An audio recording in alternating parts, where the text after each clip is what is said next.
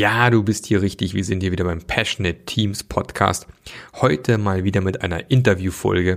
Und ich spreche gleich mit Heiko Bartlock. Wir sprechen unter anderem darüber, was agile Teams ausmacht, was leidenschaftliche Teams ausmacht und viel Spaß dabei.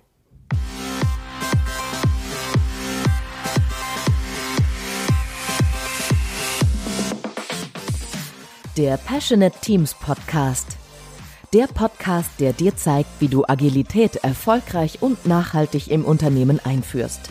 Erfahre hier, wie du eine Umgebung aufbaust, in der passionierte Agilität entsteht und vor allem bleibt. Und hier kommt dein Gastgeber, Marc Löffler. So, herzlich willkommen zu einer neuen Interviewfolge vom Passionate Teams Podcast. Heute habe ich hier den lieben Heiko mit dabei. Und der Heiko wird euch mal ganz kurz erzählen, wer er eigentlich ist und was er so macht. Heiko, erzähl mal. ja, ganz kurz. Äh, alles andere kann man ja nachlesen in äh, diversen Seiten. Ähm, ja, ich bin Heiko, äh, bin sitze gerade hier in Berlin, die Sonne scheint. Ähm, bin, wir haben gerade schon im Vorfeld drüber gesprochen. Man nennt das, glaube ich, Agile Coach, auch wenn ich das, glaube ich, nicht in, in Reinkultur bin, sondern eben auch äh, Trainer, Berater auch Coach, Mentor, Sparringspartner, äh, alles, was rund um Agilität und äh, Innovation geht. Mhm. Das sind Sachen, die mich, die mich interessieren und wo ich ja, Unternehmen dabei begleite, quasi die ersten oder auch spätere Schritte dabei zu gehen. Okay. Wie ist denn das Thema Agilität gerade in Berlin so? Was geht da so ab? Was geht in Berlin ab? Äh, da geht gerade tatsächlich eine ganze Menge ab. Also ähm, ich bin da leider nicht ganz so involviert jetzt in ein, in ein Thema, weil ich einfach an dem Tag, wo es stattfinden wird, äh, selber nicht kann, weil ich da zwei andere parallele Geschichten schon habe. Ähm, aber tatsächlich äh, versucht sich gerade so die, die, die kleine Community der Agile Coaches hier in Berlin zu sich selbst zu organisieren, um auch über den Tellerrand hinauszublicken und eben nicht nur zu gucken, okay, wo ist der nächste Auftrag und welches Unternehmen äh, möchte jetzt als nächstes noch den nächsten Schritt in Richtung Agilität gehen, sondern eben auch zu gucken, was gibt es darüber hinaus? Ähm, wie, können, äh, wie kann Berlin vielleicht als, als Nukleus der Agilität auch was für die Gesellschaft tun und äh, ja, bestimmten Strömungen in der Gesellschaft vielleicht entgegentreten und das agile Mindset, die agile Haltung auch äh, ja, aus, dem, aus der Softwareentwicklung und anderer Produktentwicklung heraus äh, nach außen tragen. Das finde ich sehr spannend. Dummerweise habe ich an den zwei Tagen, also Ende Mai, gerade keine Zeit. Ja, wie es manchmal so ist im Beraterleben, ne? dann hat man halt da gerade irgendwelche Termine drinne oder ist im Urlaub. Geht ja auch mal. Ja, ja. genau. ähm, genau, zum Thema Agilität. Wie würdest du denn ein ein passioniertes, leidenschaftliches, sehr gut funktionierendes, agiles Team beschreiben? Woran erkennt man sowas? Was ist ja eigentlich eben schon in Worte gefasst? Äh, ich glaube, äh, ich, ich erkenne es daran, dass das dass offen diskutiert wird und dass die Augen äh, leuchten, wenn man halt äh, darüber spricht, was man als nächstes tun möchte und wie man das angeht. Mhm. Einfach, ja, eine offene offene, zielgerichtet, ja, zielgerichtet klingt jetzt auch wieder ein bisschen äh, oldschool, aber eben äh, ergebnisorientierte Diskussionskultur da ist, ähm, dass man offen mit, mit Ideen umgeht und auch Sachen ausprobiert, experimentiert. Äh, man kann auch scheitern, aber daraus eben dann zu lernen und den nächsten Schritt zu gehen. Mhm. Das, daran würde ich es erkennen, dass offen diskutiert wird, aber eben auch nicht nur diskutieren um des Diskutierens willen, sondern eben um zum Punkt zu kommen, um eben tatsächlich etwas, ja, was Cooles äh, zu produzieren. Okay. Und ähm, was sind deine Erfahrungen, so welche Voraussetzungen braucht es dafür, dass es funktionieren kann? Das ist eine sehr gute Frage. Wenn ich das wüsste, wäre das total. aber, aber, bei ein paar Sachen bin ich mir relativ sicher, dass es zumindest die Wahrscheinlichkeit erhöht. Mhm. Das, was ich vielfach merke, ist, wenn, wenn halt die gemeinsame Vision oder Mission fehlt, dann kann man noch so viel mit Methoden, mit äh, auch mit, mit Haltung und Mindset arbeiten, ähm, wenn, wenn quasi der, der Leuchtturm, wo, wo die Reise hingehen soll, die Vision, die gemeinsame Mission nicht da ist, eine gemeinsame Identität nicht da ist, wie wollen wir als Team nach außen gesehen werden, dann, ja, dann ist es schwierig. Dann äh, besteht zumindest eine große Wahrscheinlichkeit, dass es dann doch wieder in Subteams, Einzelkämpfer, sonstige lokale Optimierung äh, sich auseinanderdividiert. Mhm. Okay. Was Oder sind dein... einschläft. Das habe ich auch schon leider erlebt, ähm, dass Teams halt sich so mit dem Status quo zufrieden geben und halt so ihren Stiefel machen. Und mhm. quasi keine Challenge mehr da ist, äh, kein, kein Ziel, was man anstrebt, wo man hingehen will, dass man besser werden will. Genau, wenn man eigentlich gar nicht weiß, wo soll die Reise eigentlich wirklich hingehen. Ne? Und dann macht man schön 9 to 5 und äh, alle wundern sich, warum ist da eigentlich gar nichts los. Man kennt es ja von sich selbst auch, so ab und zu mal eine kleine Challenge, über die man rüber muss. Ähm, das macht schon auch irgendwie Spaß, vor allem in einem Team. Ähm, wenn es richtig rockt und Spaß macht, mit den Leuten zu arbeiten, dann äh, ist das schon ein cooles Ding, wenn man wirklich merkt, hey cool, das können wir gemeinschaftlich erreichen und schaffen. Wenn man dann aber keine schönen, geilen Ziele hat oder auch als Team gar nicht weiß, wo man ein Team sich hin entwickeln will, dann kann es mal einschlafen, wie du so schön gesagt hast, ja. ja. Ich glaube, Teams könnten auch äh, da quasi äh, Techniken aus dem Gamification-Ansatz äh, viel, also selbst, sich selbst einfach als, als, als Herausforderung stellen. Ähm, ich glaube, da ist noch eine Menge Potenzial, hm. wenn ich irgendwann mal ganz viel Zeit habe und muss. Hast du, hast du da gerade konkret ein oder zwei Beispiele zum Thema Gamification im Teams, wie das helfen kann?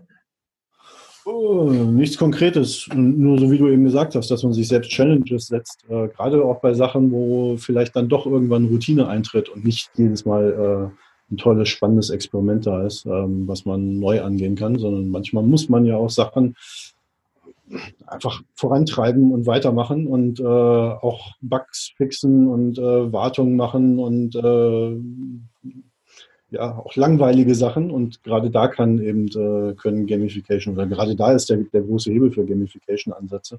Mhm.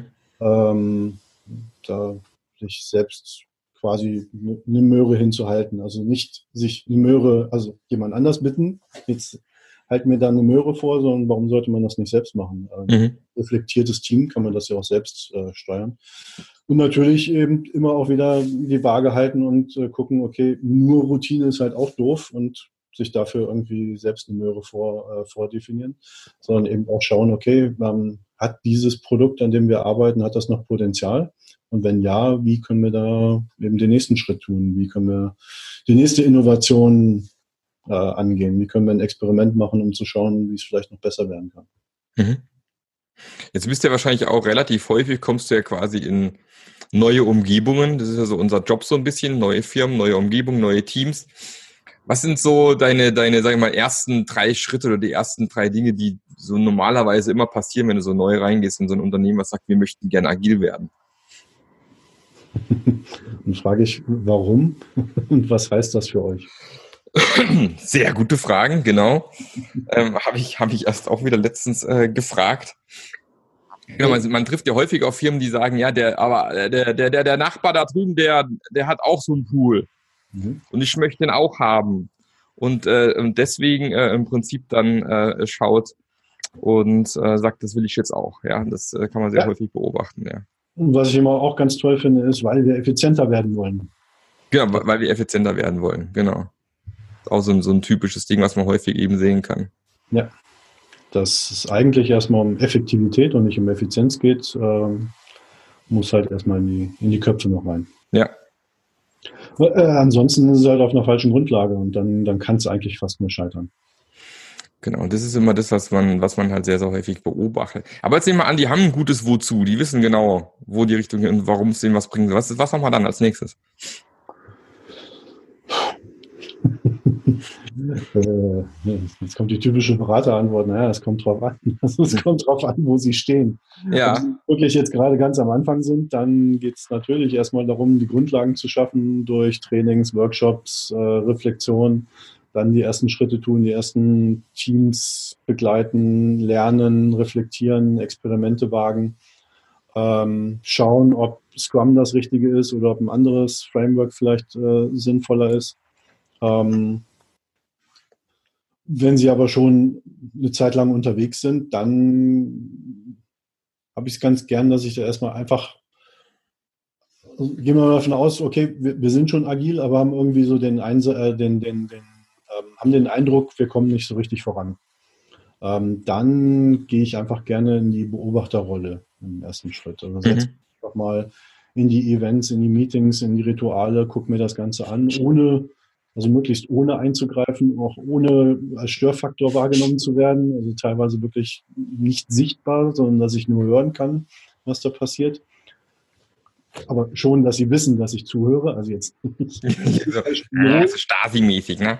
Nicht als Spion, aber trotzdem halt so, dass ich nicht da vorne sitze und die jetzt quasi dann an, also ne, mir reporten. Das wäre ja totaler Wahnsinn. Sondern, dass sie es zwar wissen, aber dann im Laufe des Meetings halt einfach wieder vergessen, weil ich nicht präsent bin. Und ja. einen ganz guten Eindruck kriege. Und das dann wieder zu spiegeln, ähm, einfach durch Fragen, durch warum macht ihr das so, warum macht ihr das so, dann zum, zum Reflektieren anzuregen. Hm. Das klingt erstmal profan, ähm, aber genau darum geht's für mich. Ja. Ja. Äh, einen Spiegel vorzuhalten, ähm, nicht zu sagen, hey, ihr macht das und das falsch, weil ich habe ja keine Ahnung, ob das wirklich falsch ist, ähm, sondern einfach die Fragen zu stellen und vielleicht auf Risiken und Nebenwirkungen hinzuweisen und dann eben gemeinsam zu überlegen, okay, wie könnte vielleicht eine Alternative aussehen. Ist ja auch immer extrem kontextabhängig, ne? Also und, äh, und vor allem, wenn es Firmen schon eine Weile gibt, können die auch nicht immer alles falsch gemacht haben. Also werden sicherlich auch Dinge dabei sein, wo man sagen muss, das ist schon in Ordnung, was ihr da gerade macht. Ja? Also das sehe ich auch so. Genau. Man sollte halt immer bereit sein und wenn sie mich rufen, äh, das zu tun, dann ist das ja schon mal der erste, das erste Anzeichen, dass sie bereit sind, Sachen in Frage zu stellen. Mhm, genau. Dann bin ich halt erstmal dabei und helfe dabei, Sachen in Frage zu stellen. Ja. Ja, ich mache das auch gerne. Also ich habe auch genau diese zwei, zwei Elemente. Wenn es natürlich jetzt eine Firma, ein Team ist, wo ganz von vorne anfängt, dann fängt es halt meistens tatsächlich mit einem Training an. Dann machst du halt mal zwei Tage Training, damit erstmal alle wissen, was ist agil überhaupt, was, was reden wir überhaupt hier äh, welche Methoden könnten wir bei uns einsetzen? Wollen wir mit Scrum starten? Wollen wir mit Kanban starten? Wollen wir lieber Extreme Programming machen, wenn es wirklich reine Software beispielsweise ist? Ja. ja. Und dann, und dann als Berater erstmal dabei zu sein und das Team aufzusetzen, zu begleiten erstmal und äh, die ersten Schritte machen zu lassen. Ähm, und wie du sagst, wenn man natürlich in eine Firma reinkommt, die komplett äh, schon dabei ist, unterwegs ist und irgendwie merkt, wir kommen nicht weiter, dann statt ich persönlich immer gerne eine Retrospektive. Ja, dann sagt immer, okay, lass uns mal zusammensitzen einfach eine Retrospektive machen, was ist denn gut, was ist schlecht, was geht schon richtig prima. Oder wo ihr merkt ihr gerade, dass er wirklich weitergeht und von dort irgendwie mit den Teams zu arbeiten, das ist auch immer ganz nett. Verbunden natürlich mit dem, was du beschreibst, äh, der Schatten sein, gucken, was da gerade passiert immer auch mit dem, mit dem Gedanken im Hinterkopf, dass natürlich, sobald du in ein System reinkommst, das System immer beeinflusst. Ne? Es ist halt so. Geht nicht anders, wie im Quantencomputing auch. Ne? Ja, ja, ja. Du kannst ein, ein System, das beobachtet wird, sich immer verändern, das ist klar. Aber trotzdem wird man genug rauslesen können. Ja. Und umgekehrt, ich habe irgendwann dachte ich mal, äh, als ich mich selbstständig gemacht habe, dass ich mich Katalysator nennen sollte.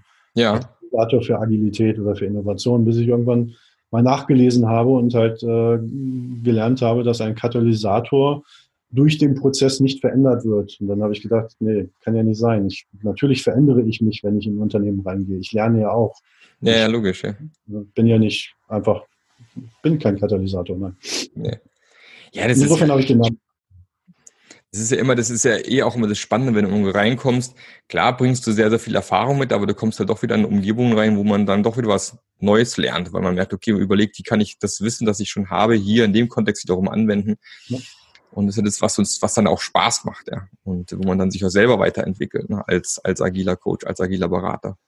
Was, was uns Spaß macht und was auch andererseits eben genau der Punkt ist, klar, man kann über Berater meckern, aber das ist ja genau der Grund, warum man sich dann doch mal einen Berater wiederum ins Haus holt, weil er einfach schon viele, äh, viele vielfältige Erfahrungen sammeln konnte.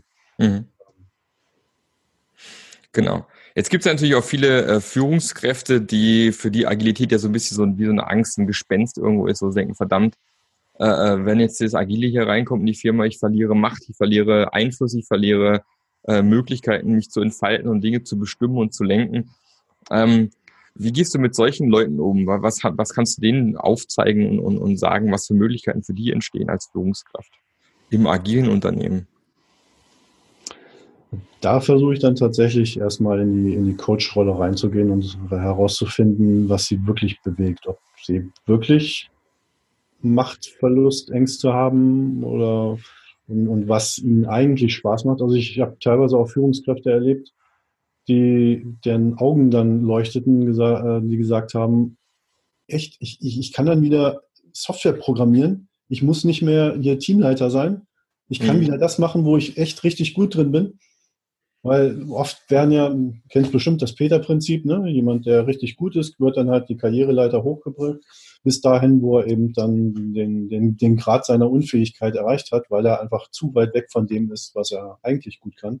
Mhm. Also insofern gibt es auch diejenigen, die vielleicht erstmal Angst haben, die man dann aber aufzeigen kann, also wenn sie wirklich gut sind in dem, was sie, was sie getan, äh, was ja. sie tun wollen und sich dann auch trauen, diesen Schritt dann zu gehen und vielleicht eher diesen, diesen gesellschaftlichen Anspruch, ne, uh, ich bin ja jetzt schon Karriereleiter hochgegangen, das wäre jetzt ein Rückschritt, sich das zuzutrauen und einfach wieder zu gucken, wo bin ich richtig gut, wo kann ich Mehrwert geben, ähm, wo, wo werde ich gebraucht und dann eben einfach daran zu arbeiten, dass das ja nicht in Stein gemeißelt ist. Also das kann ja auch in zwei Jahren vielleicht wieder die nächste Chance, die sie ergreifen. Das ist eher eine Art fluide Karriere oder in einem Artikel hatte ich mal gelesen, so eine Kletterwandkarriere ist. Mhm.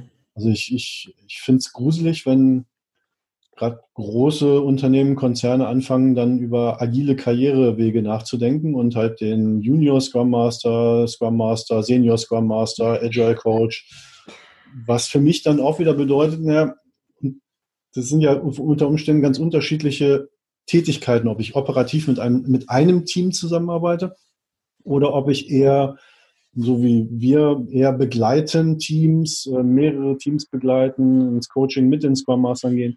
Das ist kein, das ist nicht ein Pfad, der, der dahin läuft. Und das eine ist nicht besser als das andere. Also ich bin nicht so gut da drin, jahrelang mit einem Team zu arbeiten, aber es braucht die Leute, die darin gut sind. Ähm, mhm. Genauso braucht es beides. Und da quasi so eine, so eine Pyramide dann wiederum aufzubauen oder so einen Karrierepfad, so einen unidirektionalen Karrierepfad finde ich ganz, ganz gruselig, weil klar, niemand steigt dann gerne ab, wenn so eine, so eine Karriereleiter aufgemalt ist, warum sollte ich dann einen Schritt runtergehen? Ja, genau. Ja, das ist auch ein Problem, was ich häufig sehe, dass der einzige Weg zu mehr Gehalt, sage ich jetzt mal ganz frech, weil darum geht's ja meistens, ja, nur darüber geht, dass ich eben eine, eine Karriere meistens in der Führungsposition mache. Das heißt, ich werde Teamleiter, irgendwann mal Abteilungsleiter, dann irgendwann mal, keine Ahnung, äh, noch weiter nach oben. Ähm, und wie du sagst, das Peter-Prinzip, oft sind es halt eben die, die sehr, sehr gut in ihrem Job sind und die werden dann quasi befördert in so eine Führungsposition. Aber es das heißt ja nicht zwingend, dass die Leute in der Führung kompetent sind ne? und äh, eigentlich vielleicht viel eher in anderen Bereichen besser sind. Und es gibt ja Gott sei Dank mittlerweile Firmen, die eben auch auf dieser technischen Seite Möglichkeiten anbieten, dort auch sie weiterzuentwickeln und auch mehr Gehalt zu bekommen, ohne in die Führung zu gehen. Und das ist aus meiner Sicht auch extrem wichtig, sowas mit, mit reinzugeben, weil klar, wie du sagst, niemand geht dann gerne Position tiefer, kriegt vielleicht sogar weniger Gehalt und, äh, äh, und, und nimmt das nicht in Kauf. Weil du hast halt oft genau diese, diese Constraints hinten dran. Du bist vielleicht verheiratet, hast vielleicht noch ein Haus, ja. Äh, du musst irgendwelche Schulden abbezahlen, natürlich meistens in solchen Fällen. Und wie du sagst, oft sind es dann auch solche Sachen, die Leute antreiben und viel weniger eigentlich, dass, dass, dass der Machtverlust da ist, sondern viel eher, was mache ich dann, wenn ich dann 1000 Euro weniger im Monat habe? Keine Ahnung, zum Beispiel. Ja, ja, ja das soll man auch rausfinden. Ja, ja und, und aus meiner Sicht ist das dann eben einer der, der Gründe, warum Menschen äh, im Burnout oder Boreout äh, äh irgendwann landen, weil mhm. sie halt zu weit von dem entfernt haben, wo, worin sie eigentlich, wo eigentlich ihr Herz schlägt und wo sie ihren Purpose sehen und wo sie, wo sie gut drin sind und wo sie ja. kommen, sondern dass sie halt Sachen tun, weil sie da, weil sie denken, sie müssten es tun und weil sie halt auch wirtschaftliche Zwänge haben, denen sie Genüge tun und dann ja, reibe ich mich halt auf in dem. In dem System. Genau. Gut. Ähm, Du hast ja sicherlich auch irgendwann mal ein Angestelltenverhältnis irgendwo gehabt, nehme ich doch mal an, bevor du ja. selbst in Selbstständigkeit gestartet bist. Ähm, was waren da seine Erfahrungen? Was waren so, nehmen wir mal die, die, so die, die Negativerfahrungen. Was war, gibt's da irgendwas, wo du sagst, boah, ich war mal echt in so einem Team, das war grauenhaft und äh, hat gar nicht funktioniert? Gibt's so eine, so eine Erfahrung, wo du mal gemacht hast? äh, also erstens tue ich mich jetzt natürlich schwer, weil man bestimmt bei Xing und äh, LinkedIn nachgucken kann, wie man da war. Und da es nicht so viele Stationen waren, äh, will ich jetzt gar nicht so über das Negative, ach, gab es auch gar nicht so sehr. Also als ich damals bei meinem damaligen Arbeitgeber angefangen habe, waren wir 20, 30 Leute und das war, ja, da gab es schon eine, eine Hierarchie, äh, ganz frisch. Ich war quasi der Erste, der dann in die neue Hierarchie äh, sich eingegliedert hat. Aber das war von, ich habe das von Anfang an nie so wahrgenommen. Mich hat das auch nie so interessiert. Mich hat mhm. interessiert, was ich da tue. Und ja, ich habe dann festgestellt, und das versuche ich jetzt einfach mal neutral oder, oder aus meiner Ich-Perspektive ähm, zu erzählen, dass die Firma, je größer sie wurde, natürlich dann noch mehr Strukturen äh, eingezogen hat, mhm. weil auch die Mitarbeiter das verlangt haben. Ich habe nur für mich festgestellt, dass mich das eher gestört hat. Mhm. Also eine Zeit lang hat es noch nicht so sehr gestört. Ich konnte trotzdem tun und lassen, was ich wollte. Ähm, solange es eben äh, einigermaßen erfolgreich war, solange meine solange meine Kunden zufrieden waren und dann auch irgendwann mein, mein Team glücklich war, was ich aufgebaut hatte. Ähm, aber ich habe halt gemerkt für mich, dass die, dass die Karriereleiter ähm, oder dass ich irgendwann auch angefangen habe, mich dafür zu interessieren, obwohl es mich eigentlich nicht interessiert hat. Mhm. ich habe gedacht, nee, das, das, das brauche ich nicht. Mhm, okay. Aber das ist jetzt sehr persönlich. Also, ja, ja, ja, klar. Wenn ich jetzt gucke, ähm, ich habe eigentlich keine, ich, ich persönlich habe da eigentlich keine negativen Erfahrungen gemacht. Ich glaube, äh, es kann einem als Angestellter passieren, dass man einen doofen Chef hat oder auch ein doofes Team hat. Es kann einem auch als äh, Selbstständiger passieren, dass man an einen blöden Auftraggeber gerät, äh, was man vielleicht am Anfang noch Klar. gar nicht so mitgekriegt hat und dann auch nicht gleich sagt, oh nee, ich will nicht mehr, ähm, das gefällt mir nicht mehr, dann geht man ja auch nicht sofort. Man hat ja auch eine Loyalität, vielleicht nicht nur zu dieser einen Person, sondern noch zu anderen, sodass man da auch äh, ja, nicht, nicht so frei ist äh, äh, gegenüber einem Angestellten. Klar ist man freier, aber eine gewisse, eine gewisse Bindung habe ich dann zumindest auch einfach aus Loyalitätsgründen. Und wenn ich gesagt habe, ich helfe euch dabei, dann, dann mache ich das auch. Ja, ja, klar, logisch wenn man sich helfen lässt. Ich habe es auch schon, auch schon einmal die Erfahrung gemacht, ja, dass man in die Firma reinkommt, angekündigt und so weiter und dann keiner für einen Zeit hat. Das ist natürlich dann nochmal eine andere Geschichte, ja. ähm, wo ich dann schon gerne die Reißleine ziehe und sage, also äh, Jungs und Mädels, tut mir leid, ich kann hier für viel Geld rumsitzen, klar, aber ähm, wenn ich euch helfen soll, dann müssen wir entweder in die Pötte kommen oder wir müssen uns erstmal trennen wieder. Das ist äh, schon auch eine Konsequenz, die ich auch schon ein, zwei Mal gezogen habe, ja. Mhm. Wenn du da rumsitzt, kannst du ja schön Podcasts aufnehmen. Könnte ich machen, ja. Komme ich mir aber dann wieder doof vor, wenn ich dann mein eigenes Zeug irgendwie beim Kunden mache. Das kommt irgendwie auch nicht so geil, finde ich. Ich finde, wenn man es transparent macht und sagt, hey, sorry, ihr habt mich gebucht, äh, es hat keiner Zeit für mich, ist klar, dass ich jetzt was, äh, was anderes mache. Ja. Warum nicht? Vielleicht ist das dann genau der Schmerz, der dann. Äh das ist eine spannende Idee. Ja. Wenn ich das nächste Mal drüber nachdenke, Gott sei Dank hatte ich schon lange nicht mehr. Äh, aktuell ja. meine Kunden sind immer sehr wissbegierig. Aber wenn es mal wieder passiert, ist eher so ein Großkonzernumfeld, wo das passieren kann. Ja. Ähm, das äh, schließt vielleicht den Kreis nochmal zu deiner Eingangsfrage. Also ich glaube, Transparenz ist, glaube ich, noch eins der, der Sachen. Wenn ich, wenn ich ein Team sehe, wo einfach echt also hundertprozentige Transparenz gibt es wahrscheinlich nicht. Oder wie sollte man das feststellen? Ja. Aber wenn ich den Eindruck habe, dass halt sehr transparent ist, dass Sachen, äh, dass das Team eben nicht sagt, oh, wo haben wir das jetzt und, und über unausgesprochen, also dass kein Elefant im, im, Raum steht, sondern dass man halt direkt auf äh, Probleme miteinander eingeht. Ähm, einfach, ja, maximale Transparenz. Ich glaube, das ist ein, ein guter Nährboden. Mhm. Das kann ja. zwar immer noch dazu führen, dass dann mal einer sagt, hey, nee, ich, ich gehöre hier nicht mehr mit in dieses Team. Und die anderen auch sagen, nee, das passt nicht. Aber besser, man merkt das früh, als dass man es äh, eben nicht merkt oder alle merken es, aber keiner spricht es aus. Und das Team ja. leidet dann darunter. Der, der, der, berühmte Elefant im Raum, der nicht angesprochen wird manchmal, ja. Ja, Transparenz halte ich auch für extrem wichtig. Da, da begegnen mir auch oft äh, solche ähm, dann leider dann wieder häufig Führungskräfte, die sagen, ja, aber ich kann doch nicht alles transparent machen, damit können die ja gar nicht umgehen.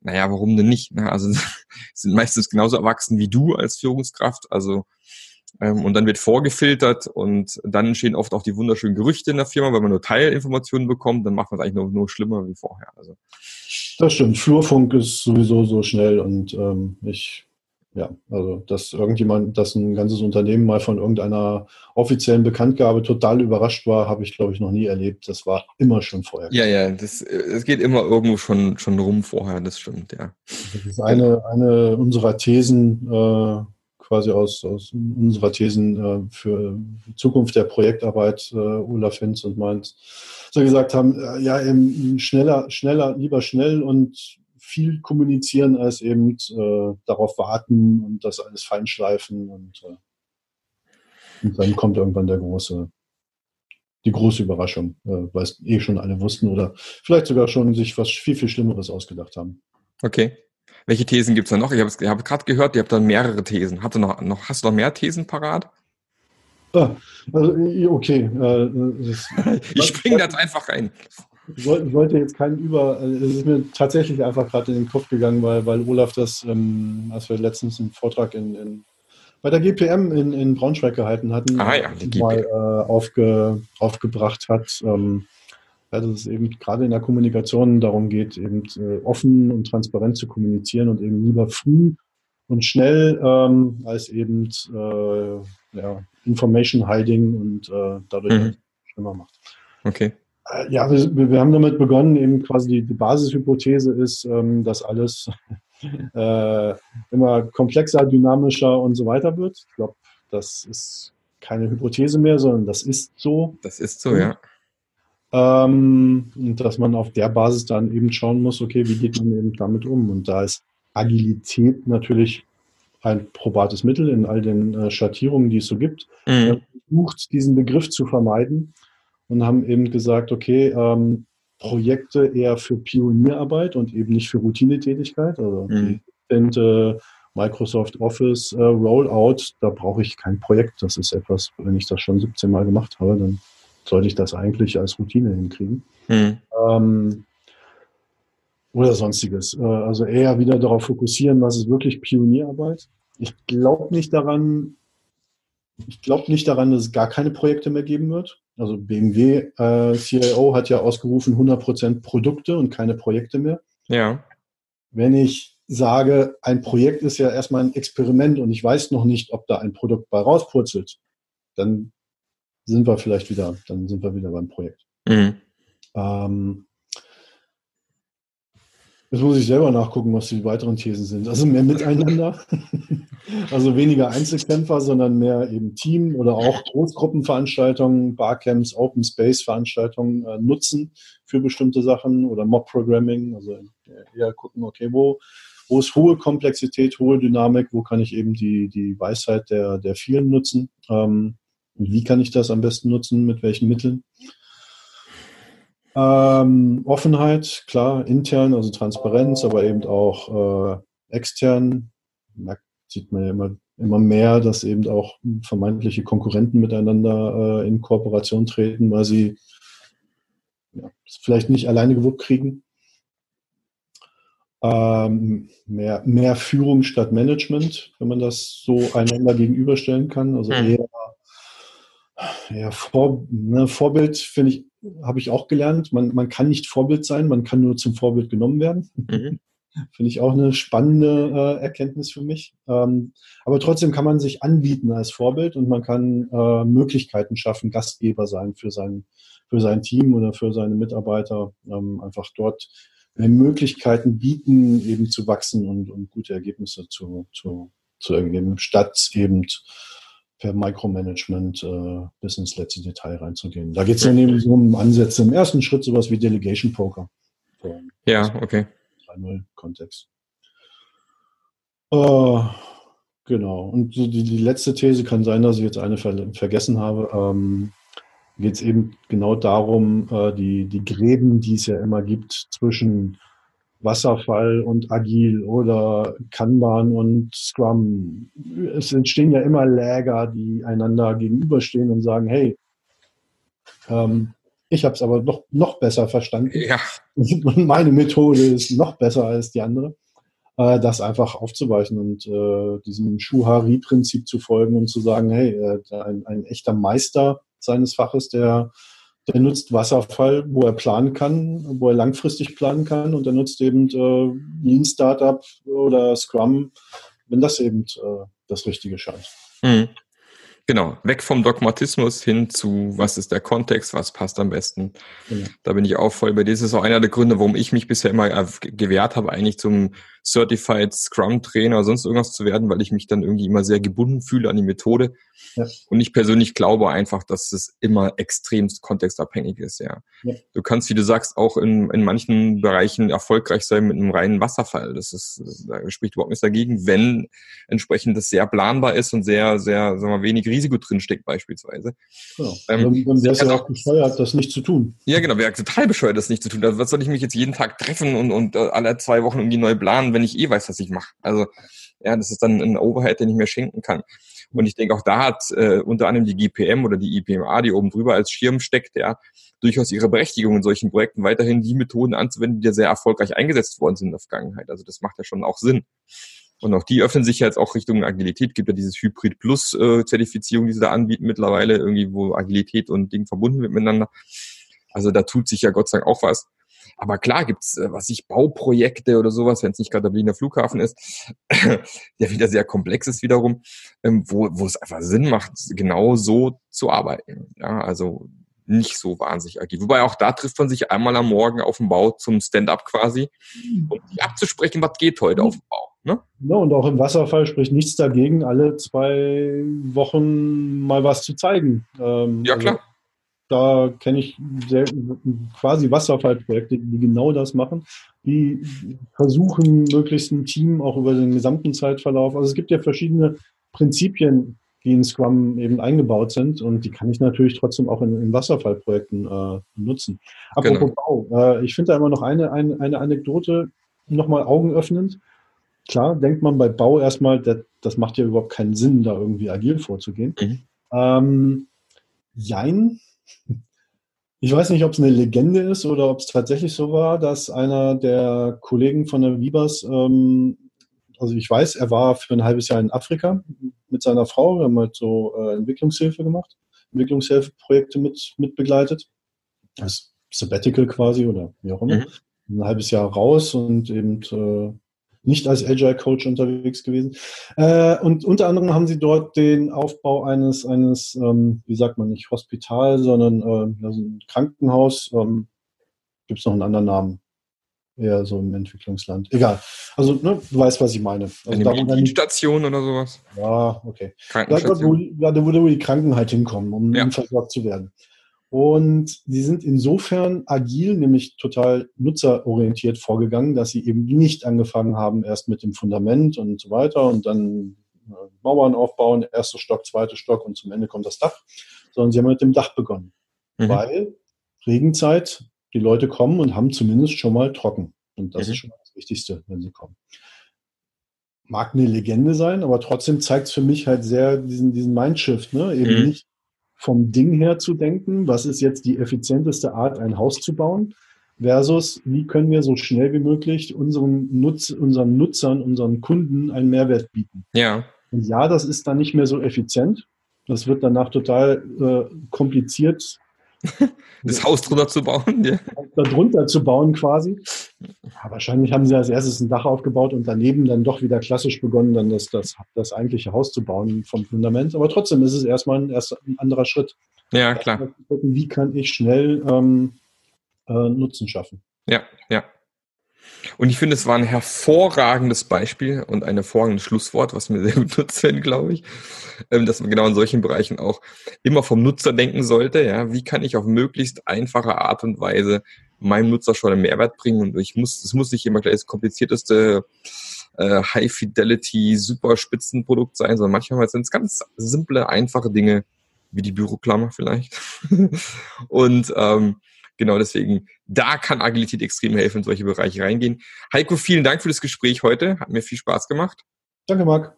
Hat mir auch. Ja, eine, noch eine schöne Woche in Berlin. Und ähm, dann, wir werden sicher mal irgendwo auf einer Konferenz sehen. Bisher haben wir uns immer nur online getroffen, aber irgendwann machen wir das auch mal möglich. Stimmt. Alles klar. Super. Dann vielen Dank und bis irgendwann. Dir auch. Guten Flug. Bis dann. Ciao. Der Podcast hat dir gefallen? Dann sorge auch du für eine agilere Welt und unterstütze diesen Podcast mit deiner 5-Sterne-Bewertung auf iTunes. Und für mehr Informationen besuche www.marklöffler.eu. Bis zum nächsten Mal.